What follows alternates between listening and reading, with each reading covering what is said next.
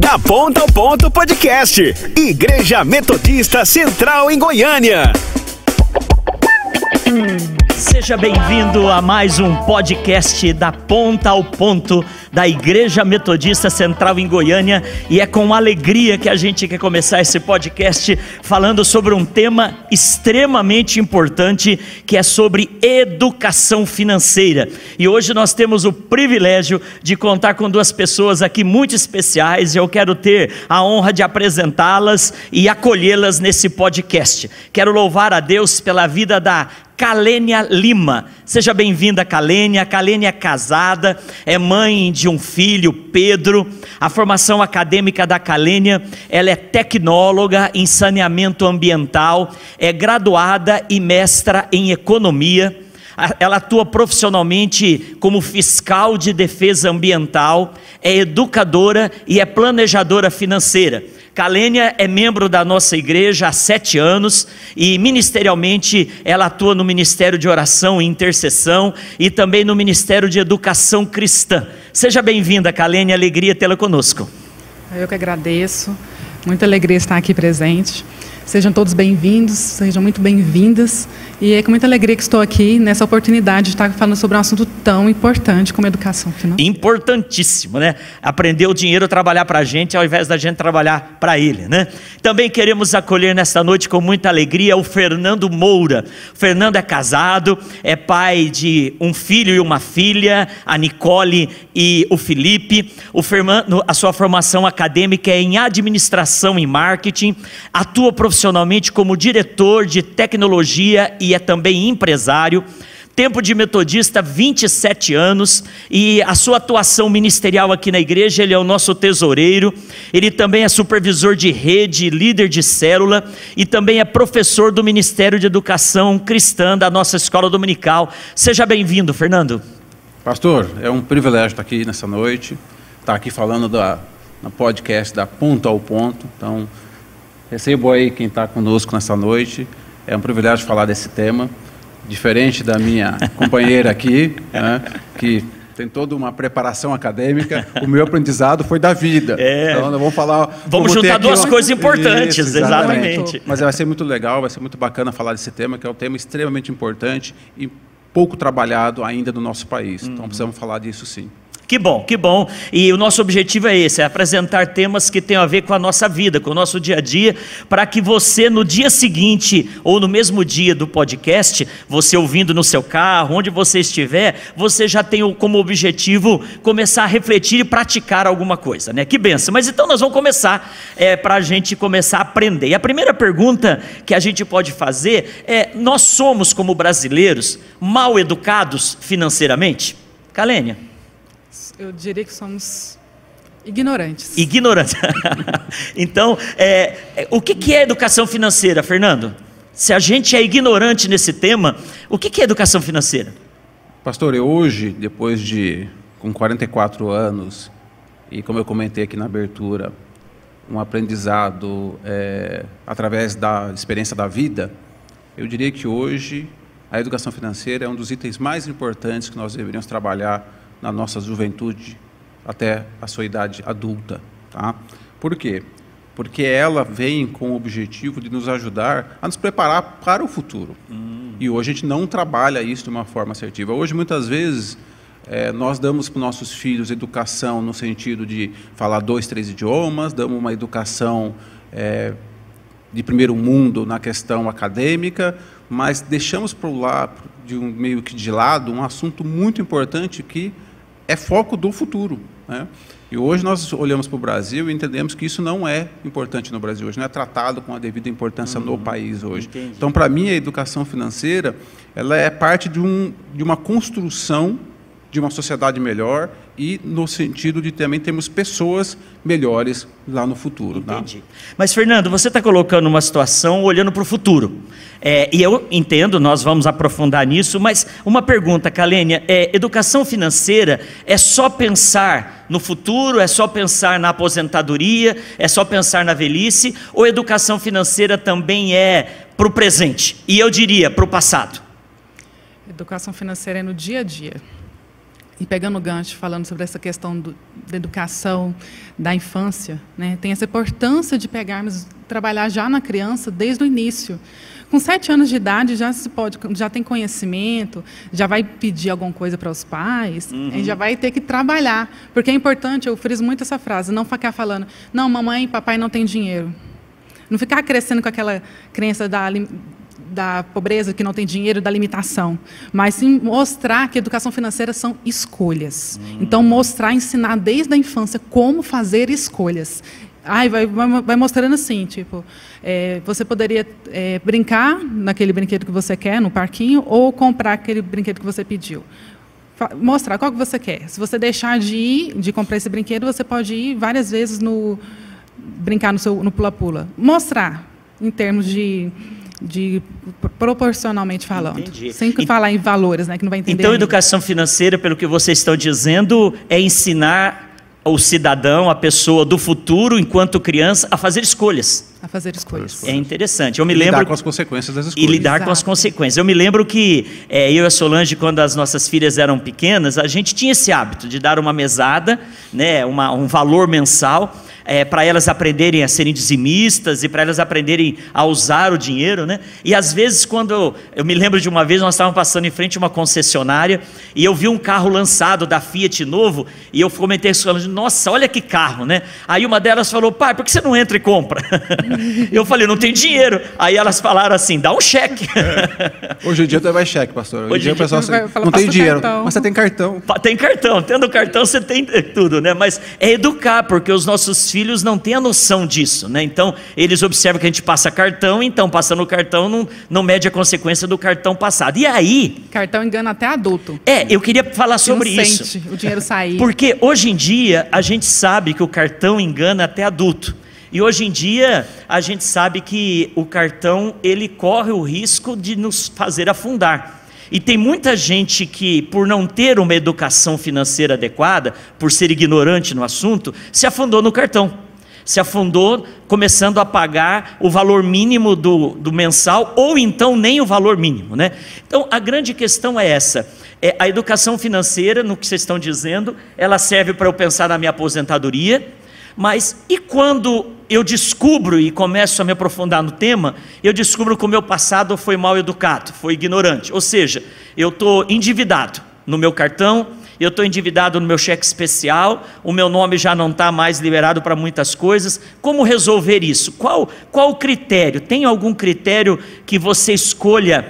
É, Tipo assim, essas dívidas vão prescrever e eu não quero saber delas. Essas eu preciso pagar porque é de um agiota. Como resolver isso? Eu gostei da forma que o senhor falou, que falou assim, estou endividado. Né? Porque a pessoa tem que pensar assim, eu estou endividado. Eu não sou endividado. A pessoa tem que, ó, oh, eu estou numa situação ruim, eu quero sair dessa situação e vou me preparar para sair dessa situação. Uhum. Certo? Então, o que, que a gente precisa fazer? É necessário verificar a, a origem da dívida, a, a, característica daquela dívida, trabalhar essa dívida. É uma dívida que tem um risco. Quais os riscos que ocorrem, como falou da Giota? É. Né? Olha o risco né, de uma dívida dessa. Eu, eu tenho um imóvel em garantia, né? então vai analisar quais são as prioridades baseadas nessa questão. E, é, e só contribuindo, né? Eu não sei se vocês já tiveram experiência, eu já passei por essa experiência de endividamento e e ficar realmente no fundo do poço no começo da minha vida profissional. Depois eu posso até comentar um pouco mais aqui. Mas o que, que eu vejo né, com, quando a gente fala de educação financeira, eu estava refletindo aqui, tem muito a ver, pastor, com a questão de liberdade. Hum. Porque o endividamento ele é uma escravidão. Sim. Ah, então, eu que passei por isso na minha, né, alguns anos atrás, eu vejo como isso é perturbador e como isso é um tipo de escravidão. Né? E essa escravidão, normalmente, ela não vem sozinha, ela vem amarrada a uma necessidade de consumismo exagerado, é, vem, vem amarrado com um sentimento de que é, o meu vizinho pode, por que, que eu não posso? Então, veio uma série de coisas que vão gerando essa situação. Mas eu olho que hoje, quando você tem educação financeira, você está trabalhando para você ter liberdade. Eu diria que essa, para mim, é uma chave. Né? Por isso que depois a gente vai falar um pouco sobre o dinheiro trabalhando para a gente, tudo isso, de novo, está amarrado à questão da liberdade. Né? E eu diria, quando eu passei por essa fase na minha vida de endividamento, o que, que eu recordo muito fortemente é que existem muitas teorias. Existem muitas teorias. Mas quem está vivendo aquele momento de, de endividamento é um momento muito difícil. É um momento de escolhas muito difíceis. Né? Eu lembro que eu passei, quando eu passei nessa fase, o que me ajudou muito fortemente foi reconhecer. E aí, pegando um pouco do que você falou, reconhecer que eu tinha errado, tinha tomado decisões, porque às vezes a pessoa está endividada e ela responsabiliza o outro, hum. ela responsabiliza o terceiro. E aí ela não muda e continua se endividando, porque a culpa não é dela. Continua caindo no mesmo buraco, Entendi. continua cavando e caindo no mesmo precipício. Então, Primeira coisa é reconhecer. Não, eu pisei na bola, eu não administrei corretamente, né, eu não consegui é, tomar as decisões corretas, então eu cavei um buraco e caí nele. Agora, para sair, eu diria que primeiro é reconhecer, segundo é pedir ajuda, Sim. que é algo muito difícil, ainda no meio do povo cristão. Mesmo entre nós, há uma dificuldade muito grande de levantar a mão e reconhecer: olha, eu estou endividado, preciso de suporte. Porque nós atrelamos essa fragilidade financeira a um fracasso. Ah, interessante. E ninguém gosta de assumir fracasso? Ninguém quer assumir fracasso. E o que, que isso gera? A pessoa continua se afundando. E aí vem toda uma crise é, psicológica, conjugal. conjugal né? Então, primeira coisa, reconheça que você pisou na bola, que você tomou algumas decisões que não foram corretas. Segundo, peça ajuda. Terceiro, negocie. Negocie. Eu brinco muito, no passado eu brincava com os amigos, eu falava assim, ó, ó, o pessoal vinha me cobrar alguma coisa, eu falava o seguinte, migão, se você pegar no meu pé, você não vai participar do sorteio. Eu falei assim, que sorteio? Eu falei, não, porque eu só vou poder pagar um. Então eu vou fazer um sorteio, tem dez, eu vou sortear um aqui. Se você ficar pegando meu pé, eu tiro você do sorteio. Então só os nove vão ter chance de receber, eu brincava, né? Porque essa é a realidade. Uhum. Você tem que chamar as pessoas para a mesa e negociar. Na transparência. Na transparência. Falar, olha, está aqui, tem uma dificuldade, preciso negociar. E eu estou disposto. É vai reconquistando a confiança e vai, é bom para a pessoa, que ela vai vendo que está dando certo. E às vezes certo. a pessoa não chama para uma transparência porque ela não sabe não tem clareza o tamanho né, da, da questão. Mas interessante que o Fernando fala. Então, é reconhecer que errou, é assumir o tamanho, porque. E pedir ajuda, né? Eu, eu sempre falo que se eu entrei num buraco, é porque eu não dei conta de evitá-lo sozinho. Então, se eu não buscar ajuda, eu não vou sair dele. Então, essa ideia de buscar ajuda é importante. Pessoas de confiança, e quem vive na igreja sabe que a igreja é um ambiente para isso. Né? Nós temos aí na célula pessoas que nos ajudam, na, na, os casados têm a classe de casais, espaços onde a gente vai poder buscar conselhos. É comum no gabinete, Kalênia e Fernando, pessoas que nos procurem, nos procuram falando, pastor, tô... mas aí eu pergunto, qual o tamanho da A pessoa não sabe o tamanho da dívida. Ela não sabe, ela sabe que está devendo para o banco, ela sabe que não conseguiu pagar o cartão, ela sabe que está com dois meses atrasado o pagamento do financiamento, mas eu pergunto, você sabe exatamente quanto você ganha por mês?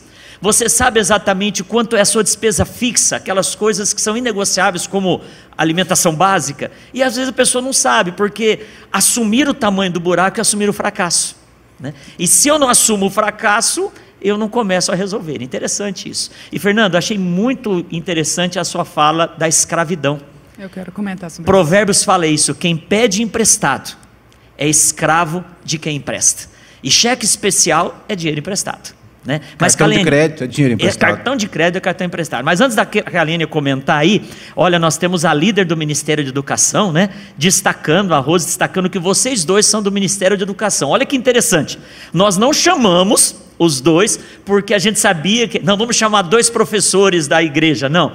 Mas dois, duas pessoas hábeis naquilo que fazem são do Ministério da Educação. O que é o Ministério da Educação, Rose? O Arthur também está aqui, os nossos dois líderes são aqueles que nos ensinam. Então, que bênção a gente ter dois professores aqui, né? Ah, eu acho que já corrigiu, mas alguém comentou que a Kalene, o microfone dela estava baixo. Já corrigiu, né? Já corrigiu. Mas é que a Kalene é uma, é uma lady, né? Igual outro dia estava aqui a, a Lília, né? A Lília está acostumada a conversar dentro de UTI Natal. Então, ela aí pega dois marmanjos guerreiros aqui, fica mais difícil.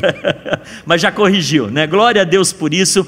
A, a, aqui, ó, a Pedro está falando: nunca entrei no cheque especial, sempre eu tive controle das minhas contas, sempre pé no chão. Que bênção, que bênção, e isso é sinal de prosperidade, né? Isso é sinal do cuidado com as coisas de Deus. Mas, Kalênia, sobre virar escravo. Então, é, ele acho interessante dois pontos que ele colocou aqui: a questão da escravidão, que várias formas também levam à escravidão, além do endividamento. Mas que eu quero comentar essa forma de que também tem endividamento causado por coisas alheias à nossa vontade, Sim. sai do nosso controle, né? Não é todo mundo que, ah, foi um erro seu, enfim, né? é um conjunto de fatores para ser analisado, né? Mas é isso que você falou, de às vezes de comprar algo pensando no vizinho, né? Essa necessidade é uma armadilha financeira é a necessidade de reconhecimento. É um perigo. Ah. Existem várias armadilhas financeiras. Essa é uma, né, que leva um caminho, né, tortuoso que leva para a escravidão, uhum. né, no caso da dívida, né. E a, a escravidão financeira, né, tem várias formas de, várias armadilhas que levam para isso também. Mas outra escravidão que tem é a questão que a gente acaba no consumismo e comprando, comprando e eh, tem aquela questão tudo aquilo que te pertence, lhe pertence também, te tem também. Porque a gente tem que o quê? Man, trabalhar para manter tudo aquilo. Ah, então é tem um, então, na verdade, não sou também. eu que tenho as coisas, as coisas que me têm. Também. Porque elas preciso... me tornam dependentes delas. Exatamente. Interessante. Porque interessante. quando a gente trabalha, o que, que a gente paga? Né? Vai pagar o quê? A conta do, vai pagar o padeiro, vai pagar o cartão, vai pagar. E quanto que ficou para você? Quanto que está se pagando? Hum. Que a gente fala de é, se pagar primeiro, né? Que entra aquela questão de investir para o futuro. Quanto que está se pagando? Quanto ficou para mim de verdade? Porque isso aqui foi pagar a roupa que eu comprei, isso, isso aqui não ficou para mim. E aí, quanto que eu estou me pagando? Entendi. Porque dinheiro é muito, é, vai além né, daquele papel, daquele, enfim, né? Só papel, né? Que hoje em dia a gente nem usa tanto uhum. papel, né? É o valor para ser negociado, para fazer compras, enfim, transações. É. Ali tem nossa energia, tem nosso tempo de vida. É verdade.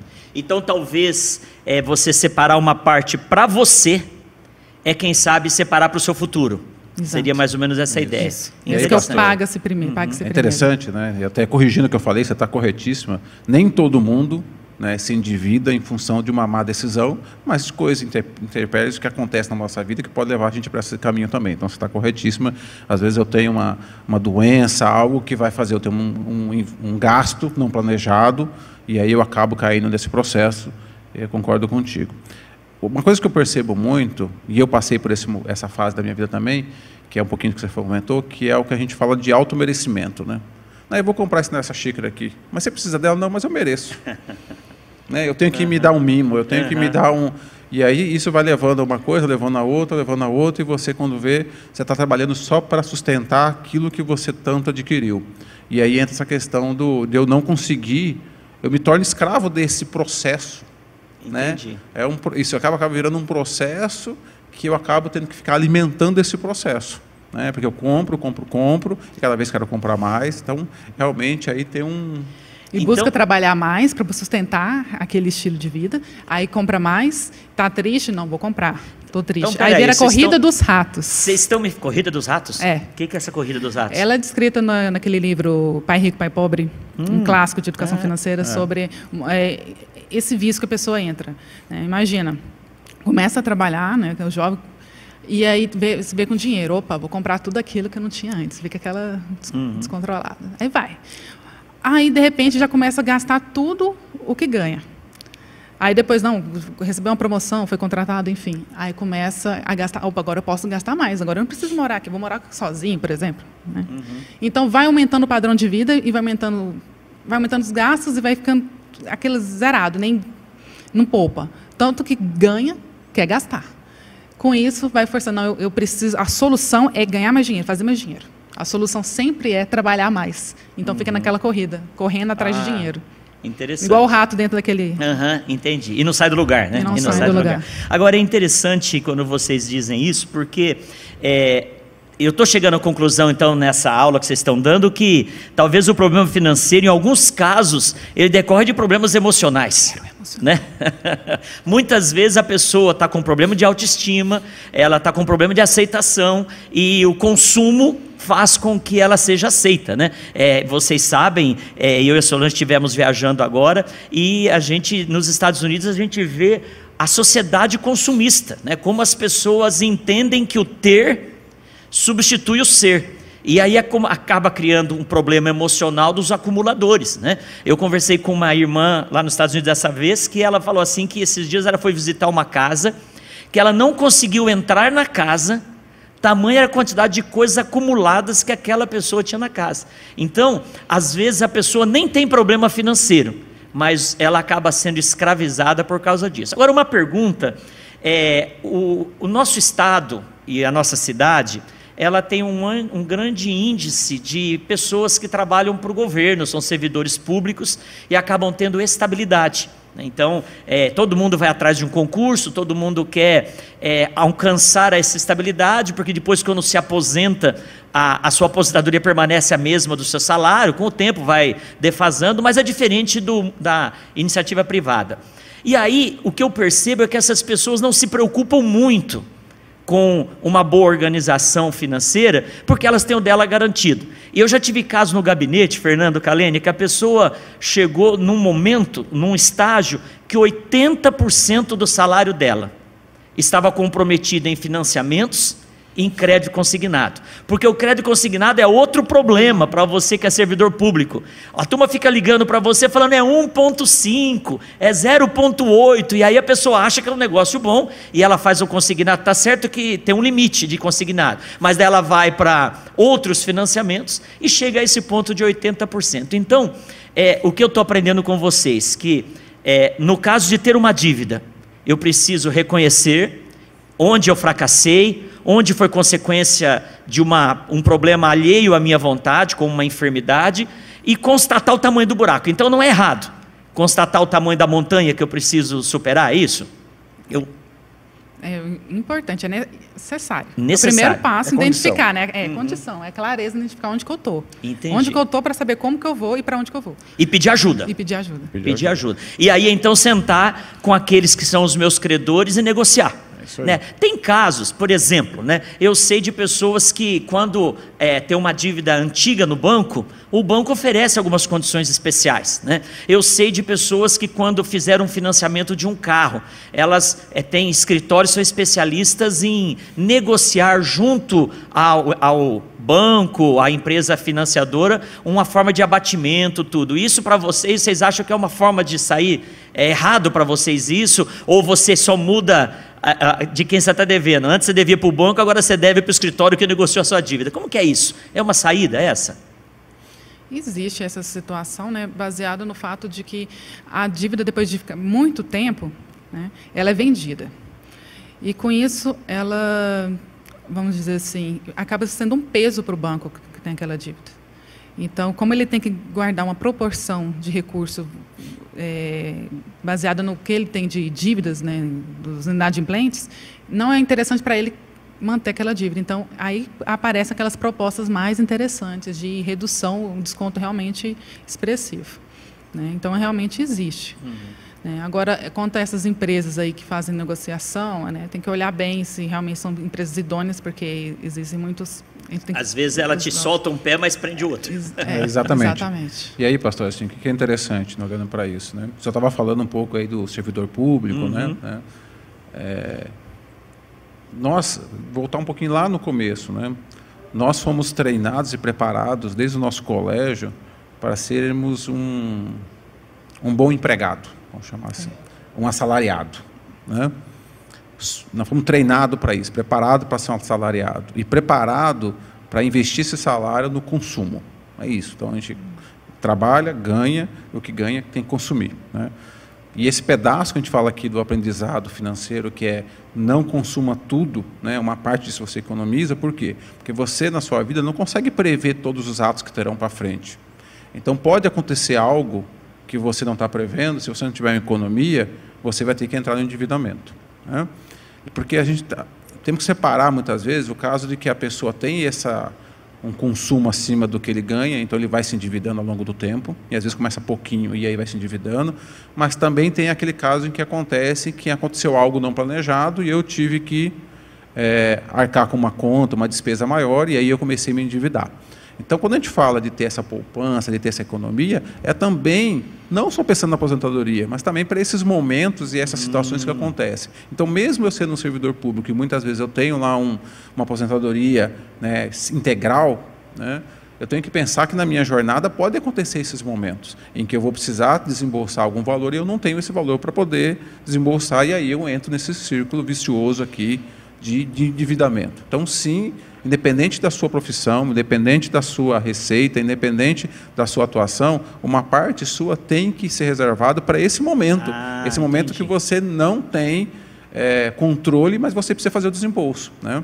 E aí, aproveitando o gancho que o senhor falou da questão de endividamento, como eu falei, eu já passei por isso, e eu tinha um amigo meu, contando a história dele, não vou citar o nome aqui, apesar que ninguém conhece porque ele era de São Paulo, mas ele chegou num ponto tão grande de endividamento que ele falou assim, olha, eu não vou pagar, simplesmente eu não vou pagar, eu vou esperar para escrever, porque tem um uhum. período em que a dívida toma... Tá. Uhum. Então ele não pagou, simplesmente ficou, acho que são cinco, seis, tem um período em que... Acho que são cinco anos. É, é. alguma coisa assim. E ele ficou com aquela dívida ali durante muitos anos. Mas qual era a dificuldade que eu achava, eh, via interessante? Não é um período de tranquilidade na vida dele. Eu percebi que ele não tinha tranquilidade ah, nesse período. Porque, porque o seu nome está comprometido. Esses caras das cobranças te ligam o tempo todo, te incomodam o tempo todo. Porque eu não sei se, se ficou claro o que acontece. A empresa ela trabalha com a carteira de, de inadimplente deles até um certo ponto. Chega uma hora que ela vende essa carteira. Então, imagina assim, eu tenho uma dívida aqui, pessoas que me devem um milhão de reais. Ah, que é aquilo que aquele Helena falou. Isso. Chega uma hora que o banco não tem interesse Veio um cara e falou assim: ó, eu te pago nessa carteira podre sua que a gente chama 500 mil reais. Ele vende aquela carteira de 500 mil reais para aquela pessoa. Você o que, que aquele cara vai ganhar? Qualquer coisa que ele conseguir acima de 500 mil cobrando hum. é o que ele ganha dinheiro. Então ele faz. Ah, ele tem um monte de gente lá no teleagente ligando, te incomodando, porque ele precisa recuperar mais que 500 mil para poder ter lucro. Então ele vai trabalhando com isso. Tá? E ele aí faz toda uma linha de, de, de financiamento para você poder pagar para ele. Por isso, nós temos que ficar muito atenado com quem está te ligando, com quem que você está falando, porque isso de fato acontece. Entendi. E é, não é uma solução ruim, tá? desde que você tome os cuidados. E aí eu volto no começo também, que eu falei de suporte. Se você não tem conhecimento financeiro, você não entende desse processo, peça ajuda para quem que entenda, para que a pessoa analise o contrato que você vai assinar, porque você vai assinar um contrato com essa empresa, para ver se ali não tem algo escondido, se não tem algo que vai te lá na... As entrelinhas. Porque às tá vezes... pagando e não está pagando, ainda fica... Vai ter um residual, aí você está pagando, ah, vou pagar aqui 60 parcelas de 500 reais, está resolvendo o problema. Não, quando chega lá no final tem um residual, e aí é outro financiamento que você vai fazer. Entendi, entendi. Então, peça ajuda para fazer essa análise, para garantir que esse negócio aqui que você está fazendo vai liquidar a sua dívida de fato. E, e assim, a, a, é, vendo por esse lado, também observar quais são a, as contas que os juros estão maiores. Né? Porque hoje cheque especial é um abuso. Né? De repente você precisa elencar qual vai pagar primeiro. Agora, você falou uma coisa, Fernando, que eu me lembrei do meu pai. Meu pai era profissional liberal e o meu pai não comprava absolutamente nada em crediário. Ele só comprava à vista, porque ele falava: Eu não sei se eu vou ter dinheiro mês que vem para fazer um crediário. Eu me lembro que eu e a Solange nos casamos em 85, eu trabalhava numa multinacional, e em 86 teve o plano cruzado. A Kali nem tinha nascido, você já era adolescente, mas quando teve o plano cruzado, congelou tudo. E aí nós fizemos uma viagem para o sul de avião, foi a primeira viagem que eu fiz de avião, e a empresa de turismo que é, prestava serviços para a 3M estava vendendo em 10 vezes sem juros. Eu cheguei para o meu pai e falei, pai, vamos comprar as quatro passagens, 10 vezes sem juros. Mas era aquele tempo de inflação, hiperinflação. Ele falou, de jeito nenhum. Falei, pai, mas é o mesmo preço. Não, eu só compro à vista. Aí ele me pagou à vista e eu financiei em 10 vezes e usei esse dinheiro. Mas é, como agir? Existe um percentual ideal que eu posso, eu que sou profissional liberal, ou mesmo eu que sou é, um servidor público, que eu possa separar mensalmente para falar: esse daqui eu vou guardar para que seja uma garantia para uma doença, seja uma garantia para uma viagem, para uma redução da renda. Como é isso? Pastor, existem, e aí um profissional aqui pode falar melhor, mas eu, existem muitas regras, uhum. muitas pessoas falando diversas dinâmicas aí de, de você está atuando desse jeito. E aí vai depender muito do grau que você tem de educação para poder fazer isso. Existe um mais, que eu mais conheço, é o pessoal chama de 50, 30, 20. 50% é o seu custo fixo, 30% é o seu custo variável, né? alimentação, aquilo que não é fixo, né? e 20% deveria ser a sua economia. Ah, Então, uma regrinha dos 50, 30, 20. Eu existe acho um princípio eu acho assim? que essa regra Você conhece a regra, sim, sim, sim. é uma regra boa, né? Mas tem gente que fala, não, se pelo menos conseguir fazer 10% já já tá bom. Então, Uhum. existem muitas formas de você fazer isso. E eu vou dizer para você que não é, eu diria que hoje o mais importante não é o percentual e não é o valor. Consistência. É o simbolismo da coisa. também. Ah, fale-me sobre isso. Porque se você pegar hoje, eu não vou se lembrar de toda a conta de cabeça aqui, mas se você pegar 100 reais por mês e colocar hoje numa aplicação, e hoje eu estou com uma Selic de 11 ponto alguma coisa, se você colocar uma aplicação, vamos imaginar que uma aplicação que me rende 10% ao ano, eu coloco 100 reais todo mês. Depois, acho que no sexto ano, como você vai ter toda a composição dos juros, no sexto ano mais ou menos, por volta do sexto ano, eu vou estar tirando desse valor que eu coloquei nesses seis anos, os 100 reais por ele só. Eu não preciso mais colocar os 100 reais, porque ele mesmo vai estar gerando para mim os 100 reais de juros que está tendo sobre aquele valor que ele somou nesses seis anos. Então, é como a gente até fala assim, que é quando eu, o dinheiro começa a trabalhar para mim.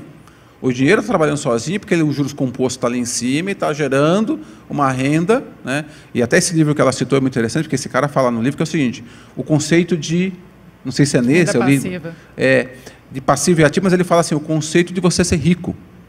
Qual que é o conceito de rico? Ele fala assim, o conceito de rico é, eu não precisar trabalhar para pagar minhas contas. Mas quanto são as suas contas? Talvez o meu padrão de vida, com mil reais, eu viva. Então, se eu consigo ter uma receita passiva, que a gente pode explicar aqui o conceito, que me dê mil reais por mês, eu sou rico. Porque eu tenho a liberdade de não precisar colocar 12, 10, 8 horas por dia num trabalho para sustentar o meu padrão de vida. Então ele brinca com esse conceito de rico, entendeu? Entendi. Então aqui tem todo esse elemento. Então, para mim o simbolismo é muito importante. Comece. Começa Entendi. com 100 reais, começa com 10 reais. Depois, quando você começar a olhar daqui 3, 4, 5 anos, você vai ver que aquele negócio está. Os juros compostos vai ajudar muito, você vai começar a ver que o negócio render, você vai cada vez querer injetar Entendi. mais. Entendeu? A importância do começar, né? Porque, igual, por exemplo, tem que observar também né, a renda de cada um. Eu gosto de colocar assim, 50% para custos essenciais, 30% para aquele gasto do cotidiano, para seu, vamos dizer assim, Então, assim, estilo de vida. É alimentação básica, É, vestuário, isso, moradia, transporte. transporte. Isso está no 50%. Está no 50%. Legal.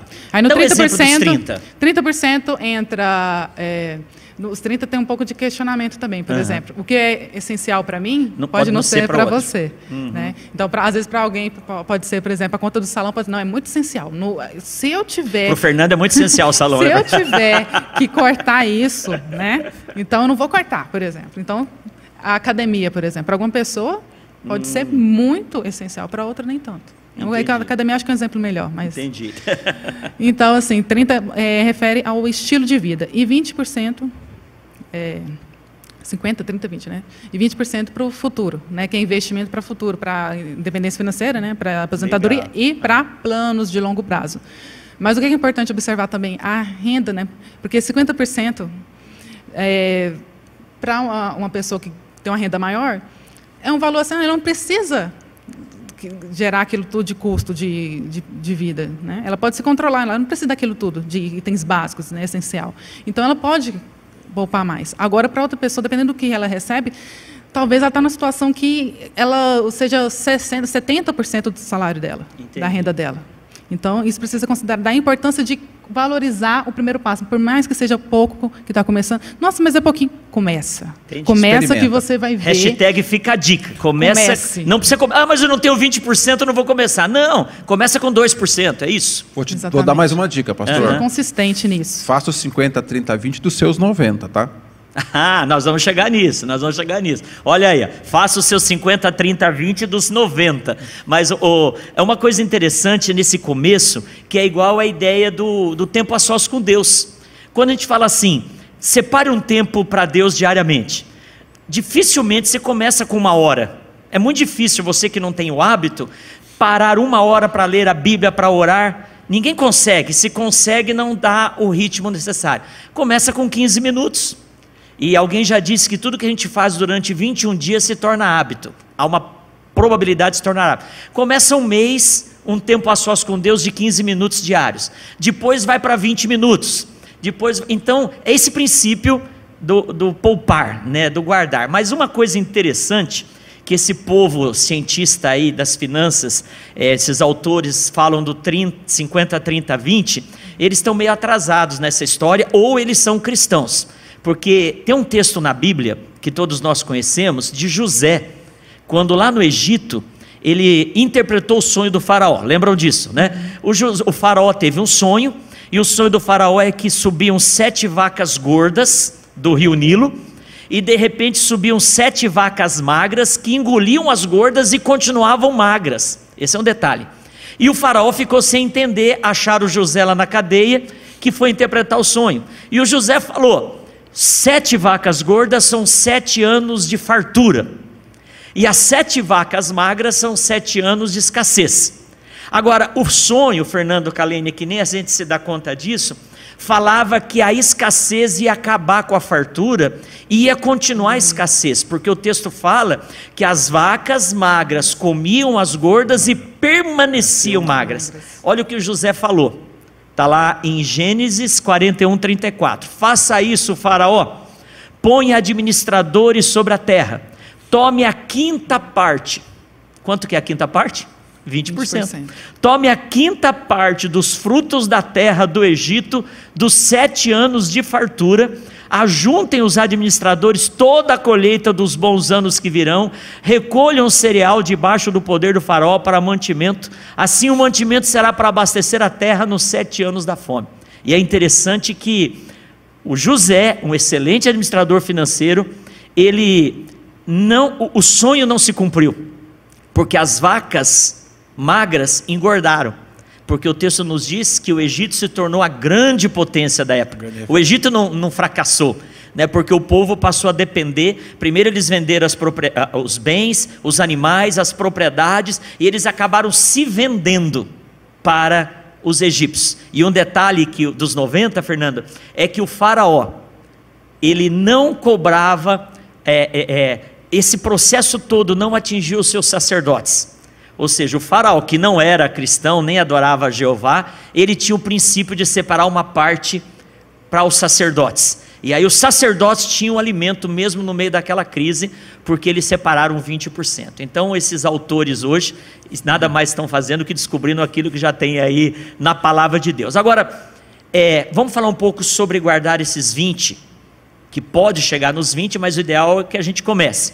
Como guardar? Aqui o texto nos diz que eles guardaram em celeiros.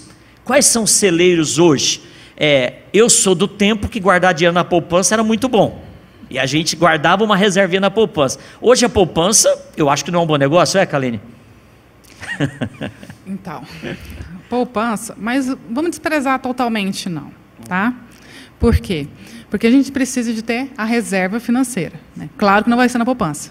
Tá? tá? Mas ainda assim, uma parte mínima que seja, aquela quantia, por exemplo, é, algo que pode acontecer, estourou o encanamento, chamar um encanador de última hora, se você já está com o orçamento bem organizado, é claro que é importante também deixar uma quantia para imprevistos também, no, quando vai fazer o nosso planejamento financeiro. Mas pode ser que precise recorrer à sua reserva. Se não tem reserva, a gente vai para onde? Para a dívida. Ah, vou usar o cartão de crédito. É uma dívida? Uhum. Pode estar controlada, mas é uma dívida. Uhum. Então, a gente precisa ter esse cuidado né, de se organizar e ter essa questão da reserva financeira. Então, ai, qual que foi? Ah, então, mas a reserva a, a pode poupança. ser na então, poupança? Então, não, então, só um valor pequenininho, sabe? Ah, pensando numa situação emergencial desse tipo. Ah, eu vou pagar um serviço aqui, uma um, quantia pequena. Que tem a liquidez pequena. imediata. É pela, somente pela liquidez imediata, uma quantia pequena. É só para não dizer que você deixou o dinheiro em casa. Legal. Só para você não dinheiro deixou em é, casa. É, na poupança, a reserva em si, há. Há uma ideia de que tudo aquilo que tem pouco risco tem pouco ganho. É isso? Exato. A poupança é essa ideia. A poupança você tem risco zero praticamente, porque ela tem garantias do governo e não depende de flutuações, né? Aparentemente, apesar que vira e mexe muda a regra também do cálculo do, do valor da poupança. Mas é, você tem uma garantia, mas um, um, uma lucratividade baixíssima. Pastor, assim, uh, eu não defendo nenhum tipo de aplicação, porque isso é muito volátil. Hoje está bom, amanhã está ruim, hoje está bom demais. Então, eu acho que a poupança, durante muito tempo, serviu para muita gente fazer economia e fazer, inclusive, algumas pequenas fortunas aí. O que eu, a minha, quando eu, alguém me pergunta assim, ah, mas aonde, o que, que eu faço com o meu dinheiro? Né? Eu digo, a primeira coisa que você deve fazer é estudar. Você sabe mexer com a parte financeira? Você tem interesse por isso? Porque se você não tem, terceirize. Chama Uma nossa calênia. amiga, uma calênia. ela vai te ajudar a fazer esse planejamento. Entendi. Porque tem aplicações que ela parece muito vantajosa quando você fala de rendimento, mas ela depois que você tirar o dinheiro, você vai pagar imposto de renda sobre o seu lucro. Que na poupança não tem. Então você, faz sentido? Outra coisa, você faz um investimento a longo, a longo prazo para você ter uma rentabilidade maior e acontece alguma coisa nesse, nessa jornada e você precisa tirar. Você tirou antecipado, você tem uma renda menor. Então, o importante é que se você não tem interesse e não quer, nessa fase da sua vida, investir tempo em aprendizado financeiro nesse momento, hoje nós temos vários profissionais, pessoas íntegras, pessoas que vão sentar com você e vão fazer um planejamento financeiro com você real, bom. E você vai seguir aquele roteiro e o resultado vai ser sempre positivo. Entender o que está acontecendo. Ficar Antigamente cegas. isso era mais difícil. Na época dos meus pais, não tinha essa. Esse, ah, quem que era um planejador financeiro? Hoje nós temos essa facilidade. Então, eu diria que hoje ah, a gente não tem uma educação financeira. Se você conseguir, nesse momento, simplesmente pedir essa ajuda para um cara que entenda e vai te ajudar, e ele é profissional nessa área, você já deu um grande passo na sua educação financeira. Legal. Você não precisa ficar investindo horas e horas Se você e se horas. despertar para isso. Isso. Então, assim, eu, por exemplo, eu tenho investimento em várias coisas. Então, eu, outra coisa que é muito importante, a gente fala muito do perfil. Qual que é o perfil? É moderado? É agressivo? Conservador? Qual que é o seu perfil? Né? É, eu, por exemplo, vou te dar um exemplo hoje. Eu estava olhando minhas ações hoje. Eu tenho ação hoje que eu estou perdendo 20%. Entendi. E aí? Se é uma pessoa que põe numa ação o seu dinheiro em que Se ela você tem... tivesse colocado para usar no mês seguinte, você tinha dançado. Não, Ia ficar em desespero. não. Entendi. Por isso a importância do objetivo. A curto, médio, longo Saber prazo. para qual o prazo, para que, que eu quero esse, esse recurso. Daí, ao saber o objetivo, a gente vai definir o prazo. E isso então é interessante. Vamos tirar alguns mitos, né?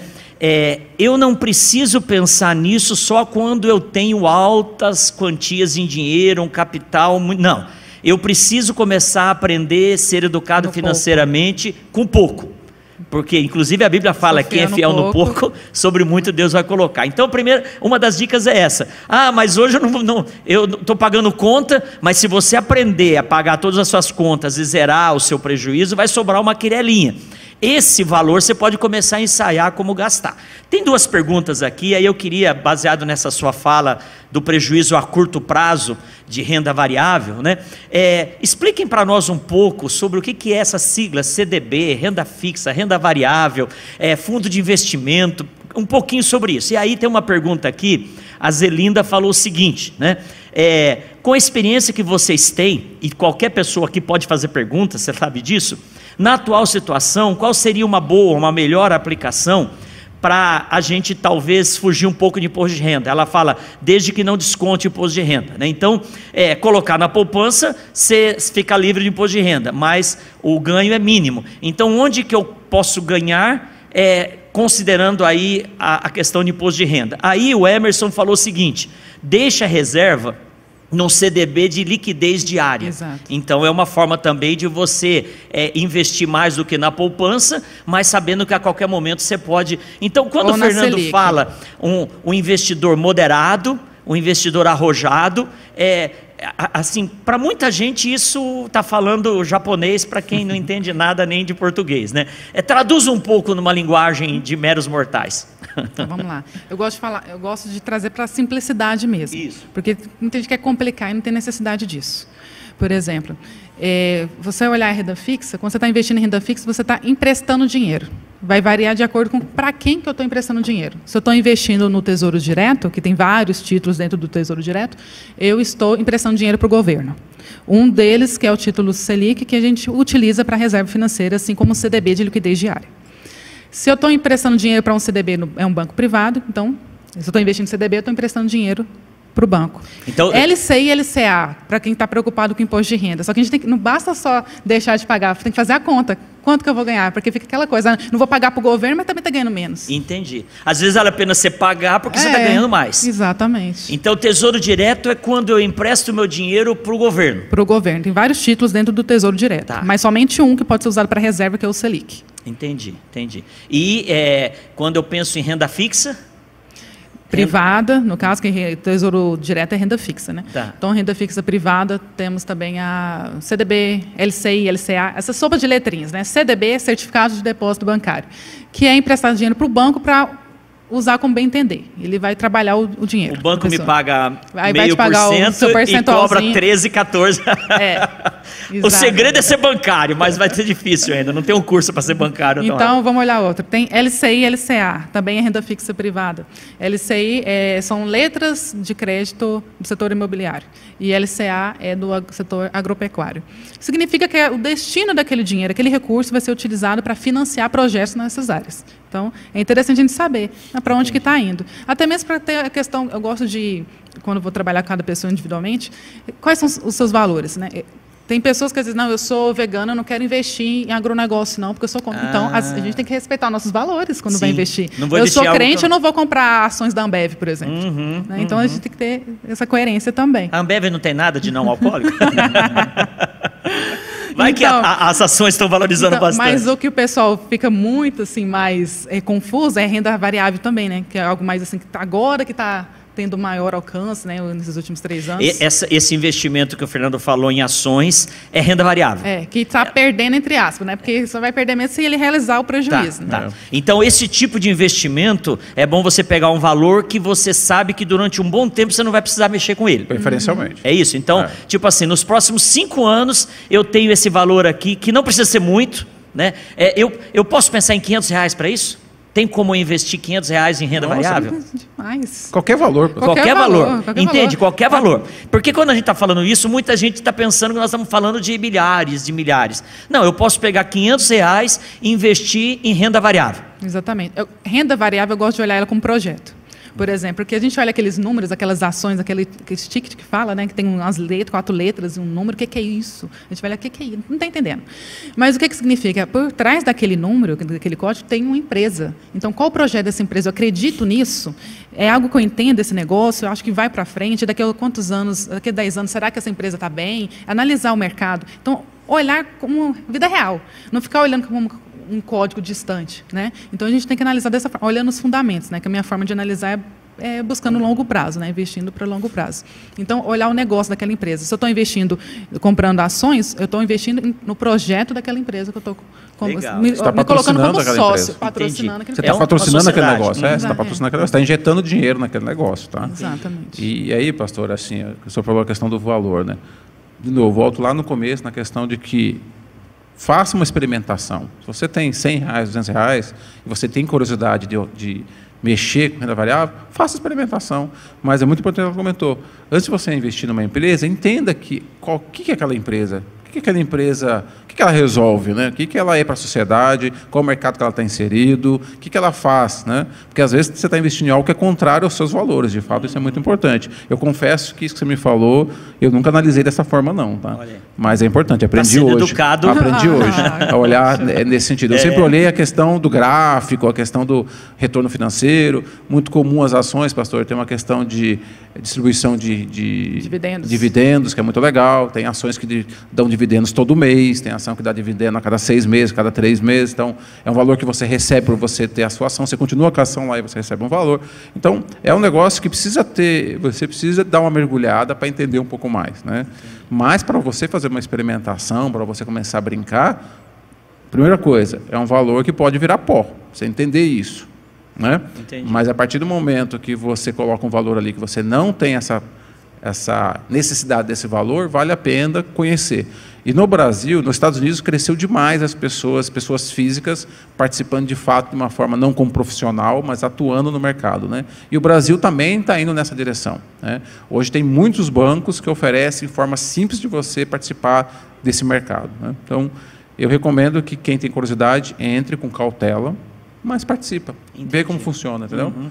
Vai sofrer aí, que nem eu, eu, brinquei aqui que eu tenho uma ação que me está 18% de prejuízo, depende do dia, né? tem dia que está mais, uhum. mas eu tenho uma ação que está me dando 30% uhum. num período. Uhum. Então, você tem uma que saber coisa... essa composição. E hoje em dia. Gestão de risco, né? Diversificar também. É, é. Hoje em dia a gente tem como, por exemplo, baixar aplicativos no celular de empresas que trabalham no mercado e podem. Eu faço tudo no celular. Tudo via celular, interessante. Compro, vendo, tudo no celular. E, e, uma coisa, por exemplo, também tem aqueles fundos de é, fundos imobiliários, né? Porque antigamente a gente pensava em comprar uma kitnet, comprar um imóvel para viver de aluguel. Hoje você pode pegar o valor desse imóvel, aplicar num fundo que tem shoppings pelo Brasil todo. E aí mensalmente você vai receber os dividendos, é isso? Você vai receber aluguel disso é só que você não é dono de um bem. Você, é, é dono de uma fração. Uma fração de algo muito maior. É Agora, é, Fernando e Kalênia, ser educado financeiramente, é, se preocupar em ser dizimista, porque o Fernando levantou uma bola aí de que a gente pode deve trabalhar nos 50, 30, 20, nos 90%. não sobre os 100 ou sobre os 120, né, que é quando estou usando o que não é meu, mas sobre os 90. E aqui, é, pelo testemunho de vocês, eu tenho tranquilidade de perguntar isso, porque eu sei que vocês trabalham sobre os 90, né? Uhum. Então, compartilhe isso conosco, porque uma vez eu vi de uma pessoa que foi fazer uma consultoria é, para alguém que ia ensiná-lo sobre investimento, e quando essa pessoa falou que era cristã e que ela separava os 10% para a obra de Deus e queria então trabalhar com os 90%, esse é, mentor falou: você nunca vai ganhar dinheiro então, porque os 10% você está perdendo. É isso mesmo? Dá para a gente é, ser bem sucedido financeiramente só com 90%? Pastor, eu vou dar a minha, minha versão. Né? Como eu comentei aqui, eu já passei por uma fase muito difícil financeiramente na minha vida. E contextualizando, eu venho de uma família muito humilde, de uma família realmente com condição financeira muito baixa lá na origem. Meus pais são, minha mãe principalmente, junto com meu padrasto, são um exemplo muito claro de quem começa lá embaixo e tem essa visão de economia. Hoje minha mãe, apesar de ser uma vida modesta, tem três casas para alugar, tem empresa que ela renda, e ela começou do nada, porque ela sempre teve essa visão de economia, sempre, sempre. Né? É, mas eu saí de uma situação financeira muito difícil. Então, quando eu fui e comecei a me engajar profissionalmente, começou a entrar dinheiro, eu meio que fiquei, né, é, perdi um pouco o controle dessa fase. É, quis, como dizer, o auto-merecimento foi maior do que eu ganhava. Então, comecei a entrar num, num loop aí financeiro difícil. É, mas, graças a Deus, chegou um momento da minha vida que eu despertei para isso e virei a chavinha e e parte dessa minha transição, desse meu processo, eu lembro claramente que a maioria dessas fases em que eu estava, principalmente no começo, não era um dizimista. E eu digo para todo mundo aqui, eu me converti com 17 anos, né? Sou de berço católico, espírita, depois me converti com 17 anos. É, meu bolso demorou para converter. Esse tal de dízimo aí demorou para entrar como realidade na minha vida. Mas chegou um momento na minha trajetória e quando eu olhava para trás, eu falava assim: olha, desde quando eu comecei a trabalhar, nunca me faltou dinheiro. Eu nunca deixei de ganhar. E sempre ganhando mais. Desde os meus 14 anos de idade. Nunca teve uma fase em que, dos 14 anos, tem 30 anos isso, em que eu ganhei menos. Sempre eu fui ganhando mais. E mesmo assim, teve a fase do endividamento, que eu fiquei endividado. Mas chegou um momento na minha vida que eu tomei a decisão, né, fui tocado e tomei a decisão por ser dizimista. E eu posso dizer, a mão de, de Deus nunca faltou sobre a minha vida, mas a minha atitude como dizimista mudou o meu coração e mudou meu comportamento. E é aí que a partir desse momento que eu comecei a ver que a minha, apesar de eu ter uma renda boa, eu tinha uma dificuldade financeira, quando eu comecei a dizimar de fato, o meu coração mudou, meu pensamento mudou, e eu comecei a ver aquele dinheiro se multiplicar. Então eu comecei a ver as coisas acontecerem. E não foi fácil, eu confesso que não foi fácil. Eu lembro que quando eu tomei uma das partes dessa decisão foi assim, olha, falei, olha, eu não vou mais esse negócio de chegou no final do mês, eu mando o que sobrou como dízimo. Então eu falei assim, eu recebo dia 15 e dia 30, o pagamento era 15 e dia 30. Eu falei, e eu, eles então eu falei assim, olha, vai lá no banco e programa. Transferência automática todo dia 15 de tal valor para a conta. Ah, mas se eu não tiver dinheiro, eu entro no cheque especial. Uhum. Não tem problema. Uhum. Porque se eu tiver que entrar no cheque especial, não foi por causa dos 10%, foi por causa da minha má administração, má administração sobre os 90%. Então, para eu fazer essa, essa jornada, eu tive que pagar esse preço. E falar, não, agora eu vou ter que me organizar para os 90%, porque eu só tenho 90%. Então, eu tive que fazer essa transição. E, e para mim, isso é muito simples, é reconhecer todo o investimento que o nosso Deus faz na gente. Então, não estou falando de investimento. Uhum. Quando eu olho a minha vida, Deus investiu muito em mim. Investiu demais. E o que Ele está pedindo para mim é que eu pegue 10% desse investimento todo e invista nos outros. Porque quando eu venho aqui na igreja e dizimo, eu não estou investindo num pastor, eu não estou investindo no, na igreja, eu estou investindo na obra, estou investindo em outras pessoas que precisam desse investimento. Então, para mim, isso ficou muito claro. E aí eu começo, hoje eu falo para todo mundo: se você não é dizimista, se você ainda não foi tocado, seu bolso não foi convertido, trabalhe nisso, porque você está perdendo a bênção do nosso Senhor sobre os seus rendimentos. Né? Então, eu diria que eu não, não viria mais nesse, nessa fase da minha vida sem ser um dizimista. Amém. Eu sempre falo que a gente nunca ganha de Deus. Né? Quanto mais nós damos, mais nós recebemos. É o princípio da semeadura, né? Kalênia, você quer dar um, falar alguma ah, coisa sobre isso? Quero, quero.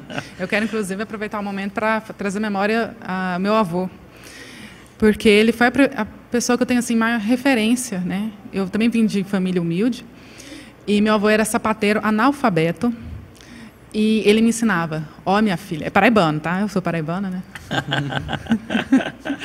então ele falava assim, olha minha filha, quando você ganhar um real, não gaste tudo não, gaste só 50. Ele falava desse jeito. Uhum. Eu falei, tá certo. Aí eu cresci sendo mais poupadora. Né? De tal forma que quando eu estava na faculdade, eu fazia duas coisas ao mesmo tempo, um de manhã e outra à noite. Olha. O dia inteiro fora de casa. E sempre assim, na, na vida simples. Não ficava pedindo recursos para meu pai, porque eu sabia que não, ele tinha o suficiente para me manter ali, mas não dá para ter certos luxos. Então, me contentava com a situação e estava satisfeita, estava agradecida. Eu lembro de ir para a faculdade agradecendo, porque na época eu fiz três vestibulares, né, pensando, nossa, qual que num desespero para ver se se não passar em nenhum. Como que vai ser? Vou ter que trabalhar? Vou ter que pagar cursinho? Fiquei pensando na situação. Aí acabou que eu passei nos três. Eu fiquei, gente, eu ia para a faculdade agradecendo, a, caminhada do Ponte de Ônibus, agradecendo, olhando tudo lindo, olhando. eu caminhei para o Cefet ali, uhum. FG, né, agora, nem sei mais o nome, mudou tanto. Então eu olhava tudo e ia agradecida. Aí o fato é que eu não tive essa questão de quando eu, eu demorei a ver dinheiro, porque eu fui monitora na época da faculdade, era monitora de estatística, era pesqui, eh, fazia pesquisa, tinha aquele valor da bolsa, mas eu tinha aquele costume de sempre guardar, né, guardar uma boa parte. Então, quando eu, eu já me preocupava também, não, eu não vou gastar demais. Também eh, já recusei estágio, para não ser fora do assunto, eu vi que não ia aprender, que seria um estágio, não seria, não agregaria na formação do que eu queria, então eu dispensava para não conhecer o dinheiro. Olha, até uma certa crença, não vou, não vou conhecer porque eu não sinto falta do que eu não conheço. Então foi desse jeito. Então eu tive o privilégio de, quando eu comecei a ter renda mesmo, que eu comecei tarde, gente, eu fui vida acadêmica, mestrado tal, então eu demorei a entrar para o mercado de trabalho. Daí a minha preocupação em fazer investimentos para independência financeira, porque eu me inseri tarde. Então, quando eu comecei a trabalhar de fato, né, já estava inserida aqui. Eu fiquei pouco tempo, vamos dizer assim, sem ser dizimista, mas eu também não estava em igreja. Uhum. Então, eu estava buscando a igreja, que aqui eu encontrei a igreja que eu estava buscando para casar, para fazer minha, uhum. construir a família. Então, aqui já entrei dizimista e, é, e é aquela questão de criar o hábito. Hoje, foi ontem, o dinheiro caiu na conta, eu pego já 10%. É na hora. Eu faço Amém. questão de não tirar nenhum. Vai pagar o, o, almoço. Não. Primeiro, espera aí. Depois eu te pago. Deixa eu fazer uma coisa primeiro. Primeiro pago os 10%. Eu devolvo os 10%. Uhum.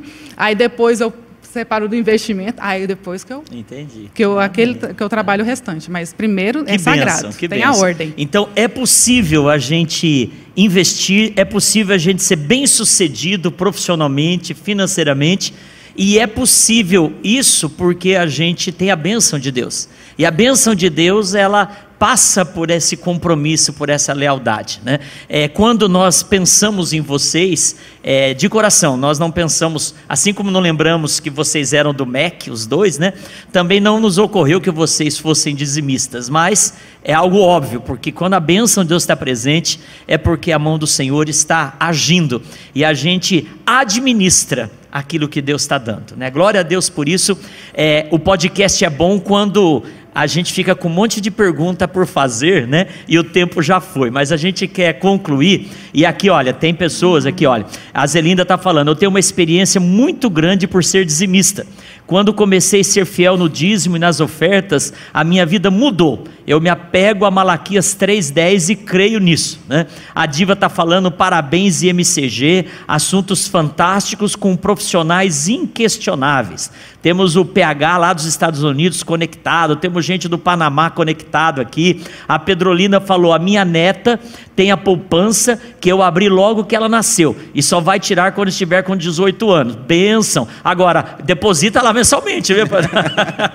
ensina o valor para ela nessa Ensina o valor para ela, né? A Vitória também falou que faz uma reserva mensal para numa necessidade e ela e os parentes sabem que quando precisa sabe aonde recorrer, né? Glória a Deus por isso. Nós estamos terminando esse podcast. O link vai ficar aí nesse videocast para você divulgar e a partir de amanhã vai estar também nas nossas plataformas de podcast. Mas eu quero louvar a Deus pela sua vida, Fernando, e convidar você a fazer as suas considerações finais olhando para a nossa câmera aqui. Ah, bom, vamos lá. Pastor, um privilégio estar aqui com, né, nesse dia falando desse assunto.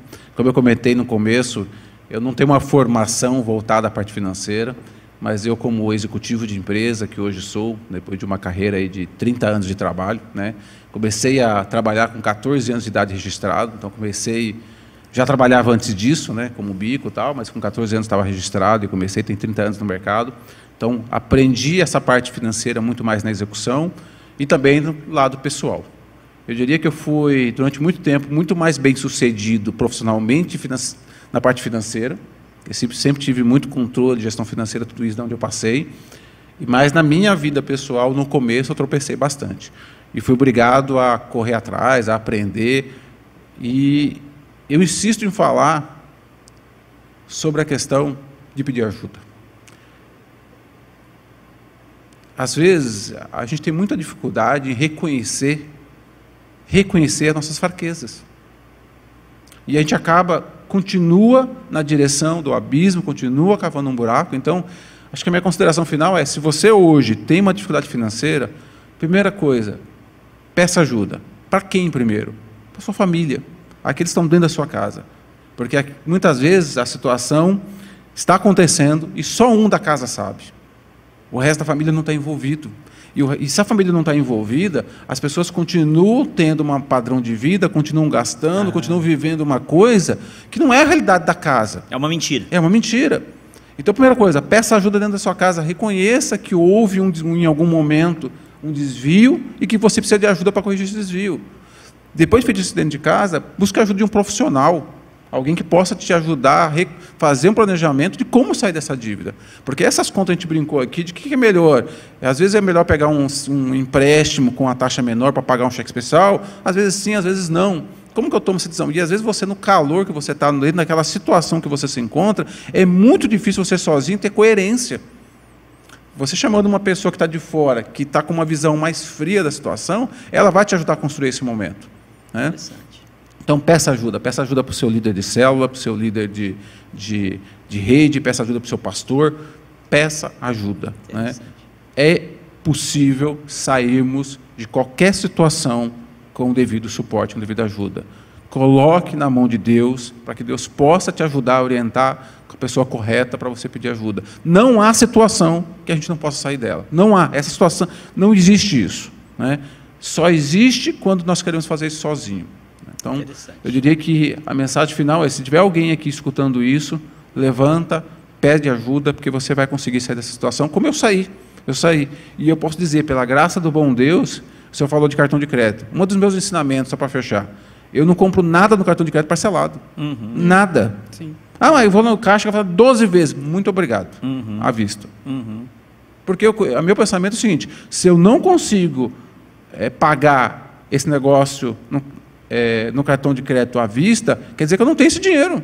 Eu estou arrumando um empréstimo. Então, por que, que eu uso? Eu poderia pagar no débito? Eu poderia, mas por que, que eu uso cartão de crédito? Para ganhar pontos da uhum, milhagem, uhum. pela uma conveniência, mas eu insisto em pagar tudo à vista.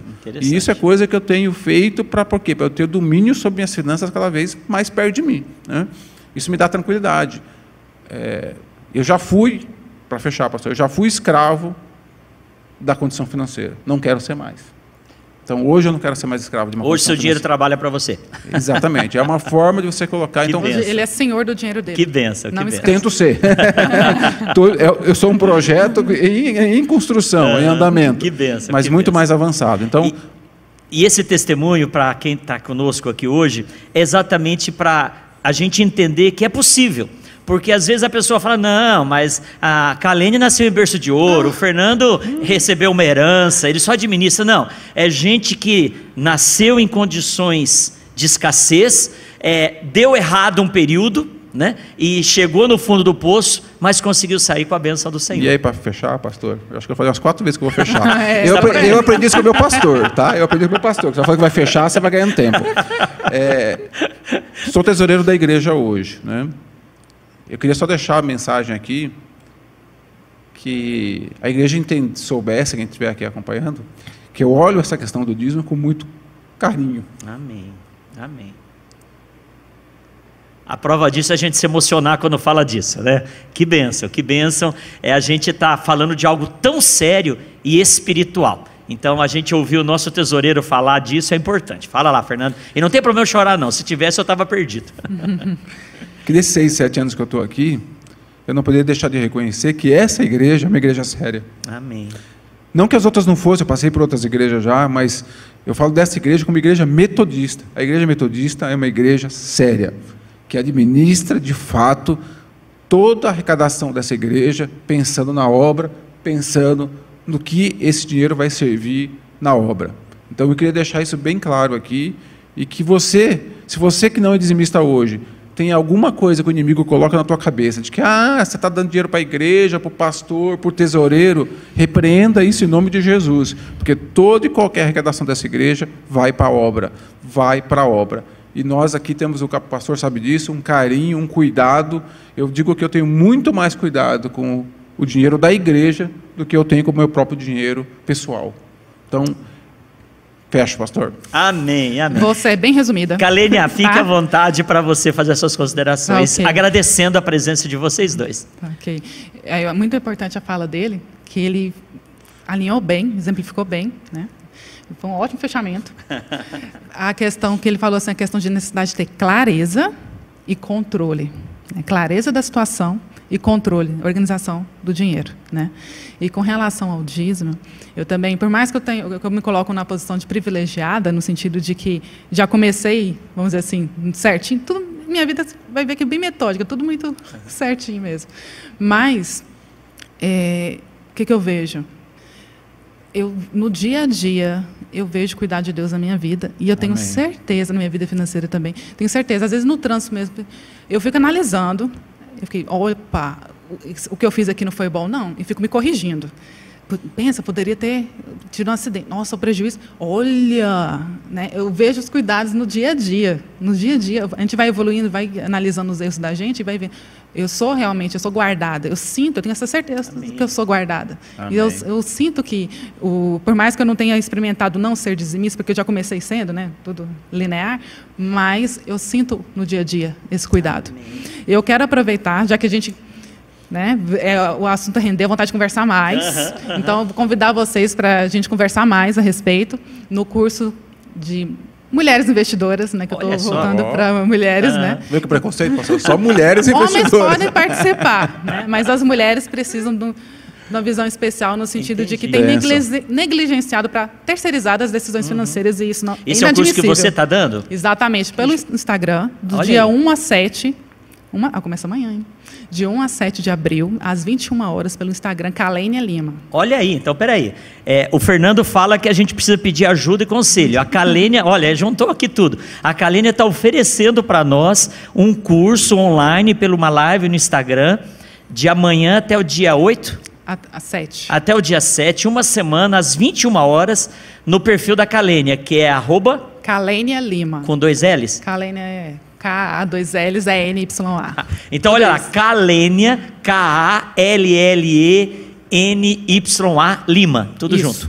Kalênia Lima, entre, Comece a seguir a Kalene. Eu ia falar para seguir o Fernando, mas ele ainda ele não cedeu a isso. Não sei se é bom ou ruim. É, Kalênia Lima, a, a, a, partir de amanhã um curso aí, então não é só para as mulheres. Não, o curso não, são, não é só tá. para as mulheres, né? E tem algum custo disso? Não, o curso é gratuito. Olha aí. São sete dias e, e realmente é um curso gra gratuito com material de curso pago. Não é enganação, é porque eu valorizo o tempo, né? Hum. O meu hum. tempo, já que eu estou ali dedicada para fazer o melhor e o tempo de quem está participando comigo. Então é um curso que custaria bem, porque está sendo é, explanado e investido. Eu posso Mas colocar tá... ele como a, é a primeira, vamos dizer assim, o primeiro módulo do meu curso pago, ah, né? que tem a mentoria, legal. só que a mentoria em grupo, né? acompanhamento uhum. de próximo. Mas esse coloca então, como tá primeiro aí. módulo. Que benção! A Calênia está é, tá oferecendo isso e você pode, a partir desse primeiro curso, decidir se quer continuar ou não. Querido Fernando, querida Kalênia, obrigado. Você que esteve conosco, obrigado, porque você nos abençoou com a sua presença. Você participou do podcast da Igreja Metodista da ponta ao ponto. Que Deus te abençoe e que você continue vivendo na presença dele. Um abraço. Da ponta ao ponto podcast. Igreja Metodista Central em Goiânia.